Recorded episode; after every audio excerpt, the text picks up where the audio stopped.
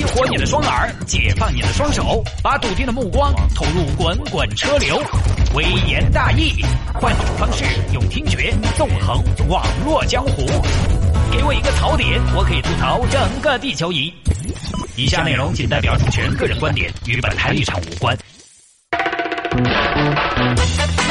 欢迎各位继续回到今天的微言大义，来看这条：男子婚后失去右腿险丢命，含泪提出离婚，结果呢被妻子铲了一耳屎。这条我给大家说啊，是来秀恩爱的。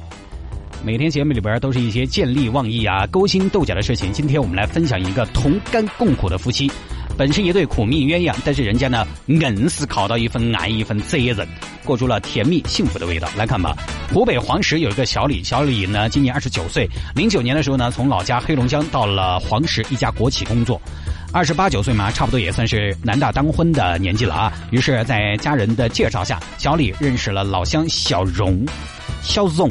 哎小李广花荣，小荣当时在青岛工作，而小李在黄石，两个人只能微信上聊聊天。我看你照片嘛，哎呀，讨厌讨厌讨厌，来就看人家照片。我给你个网盘，给你个种子，你自己下嘛，啥照片都有。而两个人聊得非常顺利啊，觉得可以，于是呢就确立了恋爱关系。去年六月，小荣辞掉了自己在青岛的工作，以后就跑到黄石去了，跟小李团聚了。说起来，我还挺羡慕这种为了爱想走就走、想辞就辞的人。我觉得要么是工作特别撇，要么就是工作能力特别强。这两种比较好走啊，比较抽得开身。我们这样的就是二不挂五的，很多朋友都是啊，就不敢这么任性。你想嘛，工作特别不好打零工，你肯定说辞就辞了噻，对不对？四海为家，工作能力特别强，你在这儿 OK，去那儿也一样。就咱们这种二不挂五的，辛辛苦苦找了个好工作，舍不得丢不下、放不下、走不了。说回来啊，小荣到黄石跟自己的郎君小李就在一起了。到了黄石之后呢，小荣很快找了一份幼师的工作。你儿算下来，工作也有了，感情也顺了啊，真命真命天子也遇到了。那接下来两个人就应该朝着幸福的溜光大道奔过去了啊！今年二月十四号情人节那一天，两个人领了结婚证，成为了夫妻，并且打算五月份办婚礼。其实这种，我觉得认识个将近一年左右的结婚最爽了，就激情还在，有那个热情去冲淡婚礼的琐碎和鸡毛蒜皮。有的时候在一起久了就没有那个激情了，经常扯皮。而大家在一起久了，经常扯皮，他也分不开，也是一个优势。但是在今年的三月八号凌晨那天呢，小李在值夜班，正在检修机器，结果一名工友操作失误，导致小李被夹在了两台机器之间。顿时就被绞掉了右腿，当即昏迷，被急救车送入当地医院进行抢救。由于当时情况危急，第二天又转入了武汉大学中南医院，被诊断为右骨盆抽脱性离断、右髋部大面积软组织缺损、全身多处骨折。医生当时看了，觉得太惨了，吓傻了。哎呀，哎呀，我好想写一个惨字啊！从医这么多年，真的从来没有见过呢。主刀医生当时手都在抖。王尊，你手在抖。没没没没我没没没没抖啊抖抖抖我怎么会抖抖抖抖我就是有点冷冷冷冷冷。最终呢，小李历经了两次抢救、十三次的手术，累计输血超过一万毫升，最终是幸运的保住了生命。但是最后面对一个结果，不得不截肢，永远的失去了右腿。而另外一边，小李的妻子小荣这边接到这个消息，也是犹如天打雷劈啊！我的命怎么那么苦？刚结婚就少了一条腿，现在你只剩两条腿了，你让我怎么活呀？但是呢，啊，刚才那一段不是很走心啊，我觉得情绪没到位。但是呢，悲伤自愈，小荣还是很快的振作了起来，觉得人将心比心，小李平时对自己不错。啊，这个时候呢，丈夫身体残疾了，心灵不能再受打击了。我作为妻子，应该不离不弃，帮助他康复。每天，于是呢，就寸步不离的陪床。每次签病危通知书，手都在抖。女士，您倒是签呐！你不签，这个手术咱们就不能做呀。你老公的情况，现在你不是不知道，做手术不一定救得过来，但不做手术一定救不过来。你还在犹豫什么呢？呃，没有，我就是搞完我名字那么写了。很紧张，而且呢，每次做手术，小荣都会一直在手术室外边站着，不吃不喝。家人来了啊，闺女，吃点东西吧，妈不忍心看你这样。妈，你吃吗？我吃不下，我刚刚才吃了八个馒头。反正一直表现的很在乎小李。真的是感觉伤在他身，痛在我心那一种。好了，脱离生命危险之后呢，小李就进入到普通病房，开始慢慢的恢复了。你想那个每天就躺到床上，哪儿也去不了。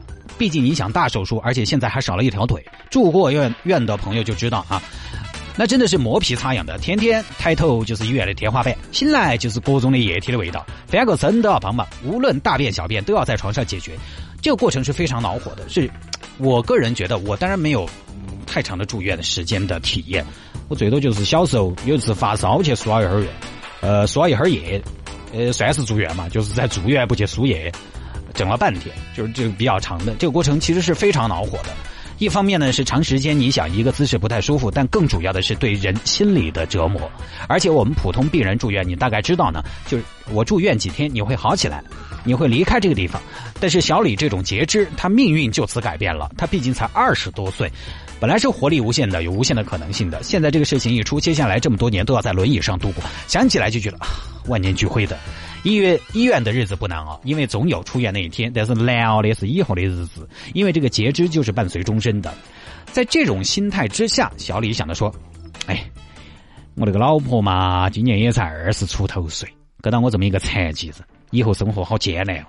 反正结婚不久嘛，现在离异再嫁也不是什么稀奇的事情，我就不要再拖累人家了，放他走吧。”于是呢，有天小李就把小荣叫到床边：“亲爱的。”我现在是个废人，我们离婚吧，我不能拖累拖累你，就是鼻音别音不分了啊，眼含热泪啊。一方面呢，觉得这个话很难说得出口，因为新婚媳妇嘛，他也舍不得；但另一方面呢，又不得不说，他觉得这是一个男人应该去独自承受的，有点不舍，有点无奈，有点悲壮还。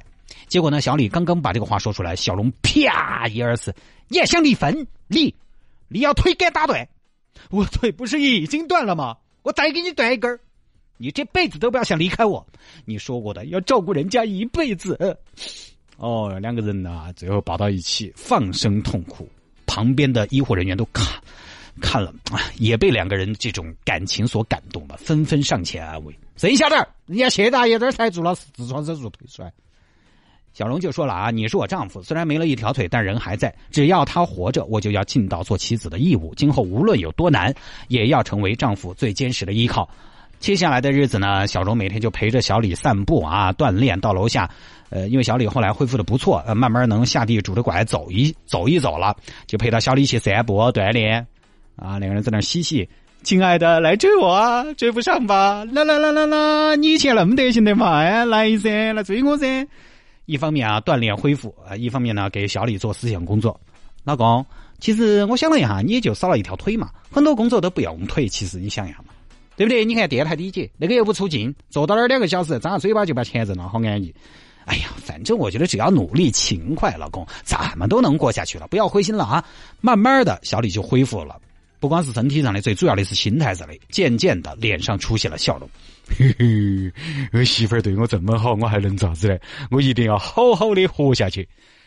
啊，这车转了啊！前面也说了，医护人员，呃，医护人员也觉得这小两口子啊，在这样一个就普遍啊大难临头各自飞的年代，显得非常不容易。一方面呢是祝福，另一方面也想办点实事。于是呢，在得知两个人原计划是在五月办婚礼，但是因为。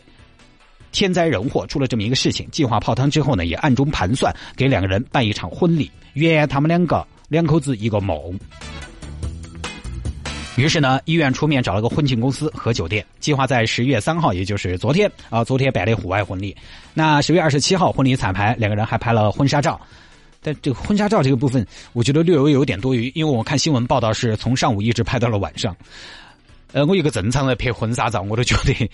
很累，你不要说一个大病初愈的人了。当然累归累啊，两口子心里边还是非常甜蜜的。然后呢，昨天早上八点，医院安排了婚车去接新娘，伴郎团是医院的四名博士生，据说还有一个夹蓬过来的博士生啊。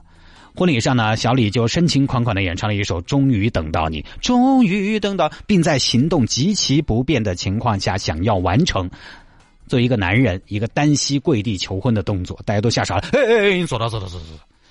此情此景啊，也感动了很多人。好了，就这么一个事情啊。其实，呃，今天我在看这个新闻的时候，讲到后面，说实话，我一个七尺男儿啊，但也没有七尺了，五尺，无耻男儿，都还有点感动啊！我觉得不容易。当然会有网友说过二十年再来看吧，包括也有听众朋友说，呃，今后可能也恼火啊，这个没必要嘛。的确，有句话嘛，“久病床前无孝子”，一时半会儿的付出呢，很多朋友能够吃得消，能够坚持，但是时间长了呢，在无声无息的生活当中来消耗你自己的青春和精力，你能不能坚持得了？这是一个很严峻的问题，摆到两个人面前。面对生活中那么多困难和不便，面对时间的消磨，这种两个人互相感激、互相勉励的状态，很有可能有一天就会消失。当有一天双方都觉得，呃，比如说男方他会觉得你这样对我是理所当然，而女方就一直会有怨言，觉得我为什么呀？你两个人总有会总会有争执的。所以大家知道周苏红吧？就中国女排以前的队长，她当年跟她老公汤淼也是。汤淼当时受伤瘫痪，然后夫家那边说的这个样子，我们还是离婚嘛。周苏红也是不离不弃，传为一段佳话。但是几年之后，还是选择了新生活，但双方都接受啊。所以现在还是很残酷的。当然，我不是说这个不好，其实人家做的已经很好了。就是说，无论是周苏红还是汤淼，又或者是我们这个，呃。又或者是我们这个事件当中的两位主人公都未必能够走到最后，但即便走不到最后又怎么样？现在很多健全的人也走不到最后嘛。我觉得就为当时的那份勇气和责任心也值得点赞了。很多人现在连这份承担的勇气都没得，根本不是不尝试，我做不到，所以根本没必要去展望二十年后他们会怎么样。这个属于操控心，而且这种关系哈，即便有一天分开，我告诉你，失去了一个爱人，但是你也可以收获一堆家人。就夫家基本就把女方当女儿来看，多几个亲人好像也不坏嘛。最后，所以我还是觉得两口子啊，就是一个将心比心。你看小李在自己残疾之后没有溜到肖总说：“哎，你可不能丢下我不管啊！”反倒是推开对方，我不想拖累你。那小龙一听你都这么说了，我还能怎么样？我贼个子跑了，我也不能输啊。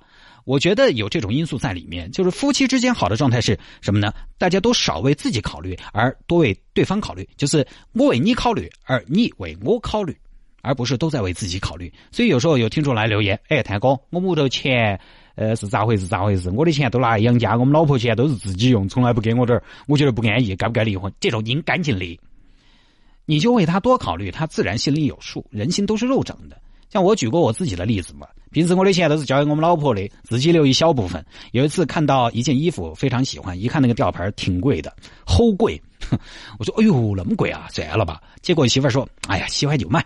所以你大方，对方也不会太小气。我如果一天抠抠搜搜的，我媳妇儿肯定要跟我甩门。